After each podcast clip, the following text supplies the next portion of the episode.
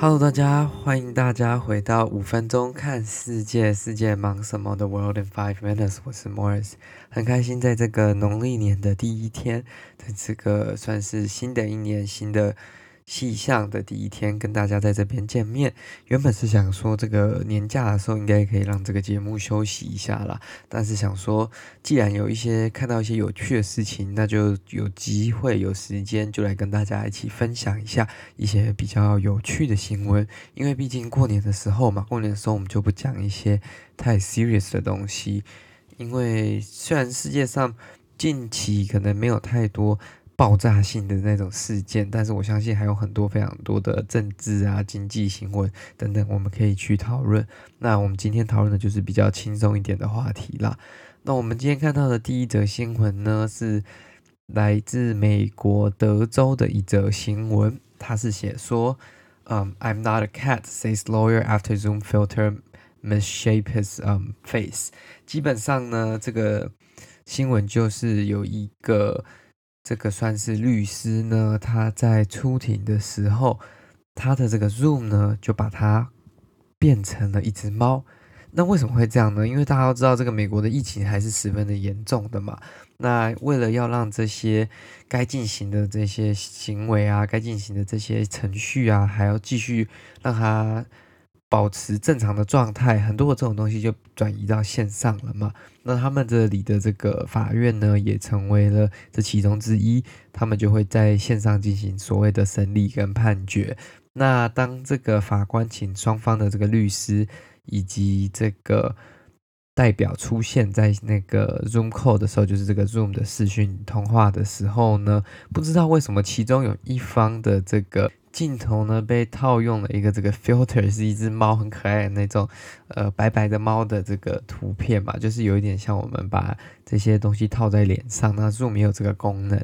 然后因为法官要开始开庭审理这个案件了，结果这位律师呢，才突然发现，应该说法官提醒了他说：“哦，you have a cat filter on your face，就是你的脸上有一只猫的那个类似面具这样子戴在脸上。”然后他就，因为他毕竟这位律师他比较年长一点点，他已经六十九岁了，对这种近期的科技可能没有那么的熟悉。那他有可能是跟他的，他是说他用他秘书的电脑啦，所以他秘书可能之前在开会的时候就会用这个猫的 filter 假装自己是一只猫。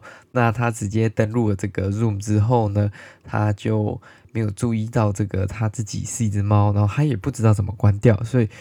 另外一方的那个律师跟那个检察官啊、法官啊，就看着这只猫在那边一直动，然后一直讲话，然后一直很嗯紧张的要把这个 filter 赶紧关掉。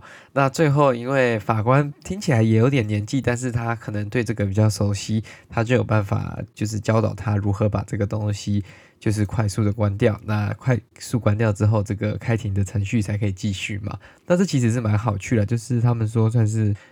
会心一笑的那种 moment 嘛，就是蛮特别的一种时刻啦。在这种大家逼不得已要在线上进行开庭啊、开会这种呃日常事务，或者是说行政程序等等的，那他们还能有一些比较没有那么乏味枯燥的事情，就是这也是个意外啦。但我觉得应该算是一个蛮不错的意外。那让这个开庭的气氛稍微缓解一点点，没有那么的紧绷紧张。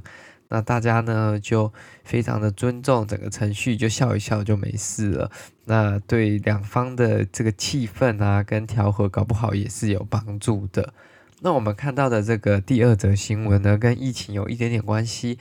它是在这个英国的一个数学家、自然学家，他写了一篇文章啦。那这个新闻是说，COVID-19 math，all the virus in the world would fit in a Coke can。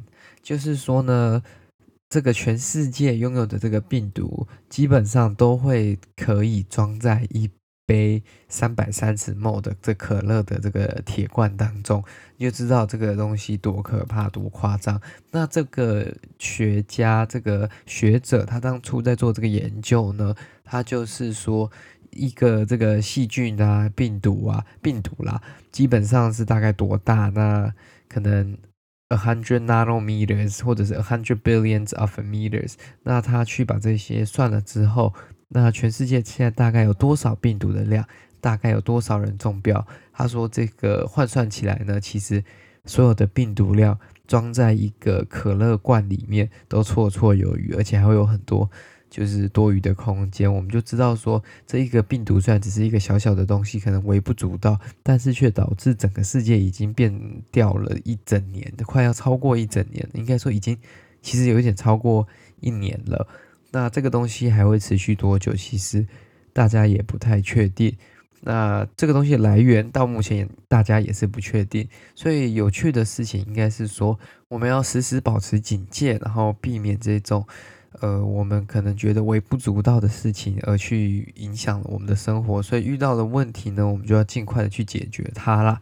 那这个就是今天的这个新闻内容分享。我知道相对来说跟其他集比较起来短一点点，但我相信大家过年的期间应该有很多自己要忙的事情，自己要做的事情，所以我想说就把内容。保持的简短一点点。那过年期间呢，如果大家听到这个节目觉得不错的话呢，也可以将这个链接分享给你的亲朋好友，大家一起在过年的时间或睡前的时候，还是大白天的时候也可以，什么时候呢都可以，就是来关心一下国际的大小事情，也不一定要从过年这集开始听，也可以听前面的几集，因为我相信。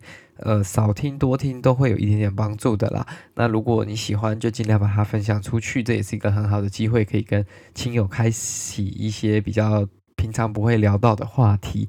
那我们在基本上各个平台上都可以收听，所以不用担心说有没有 Spotify 或者是 KKBox、Apple Music 等等的。基本上在 Apple Podcast、Spotify、KKBox、First Story、Sound On 或者是其他的这种 Podcast 播放器，你都可以收听到。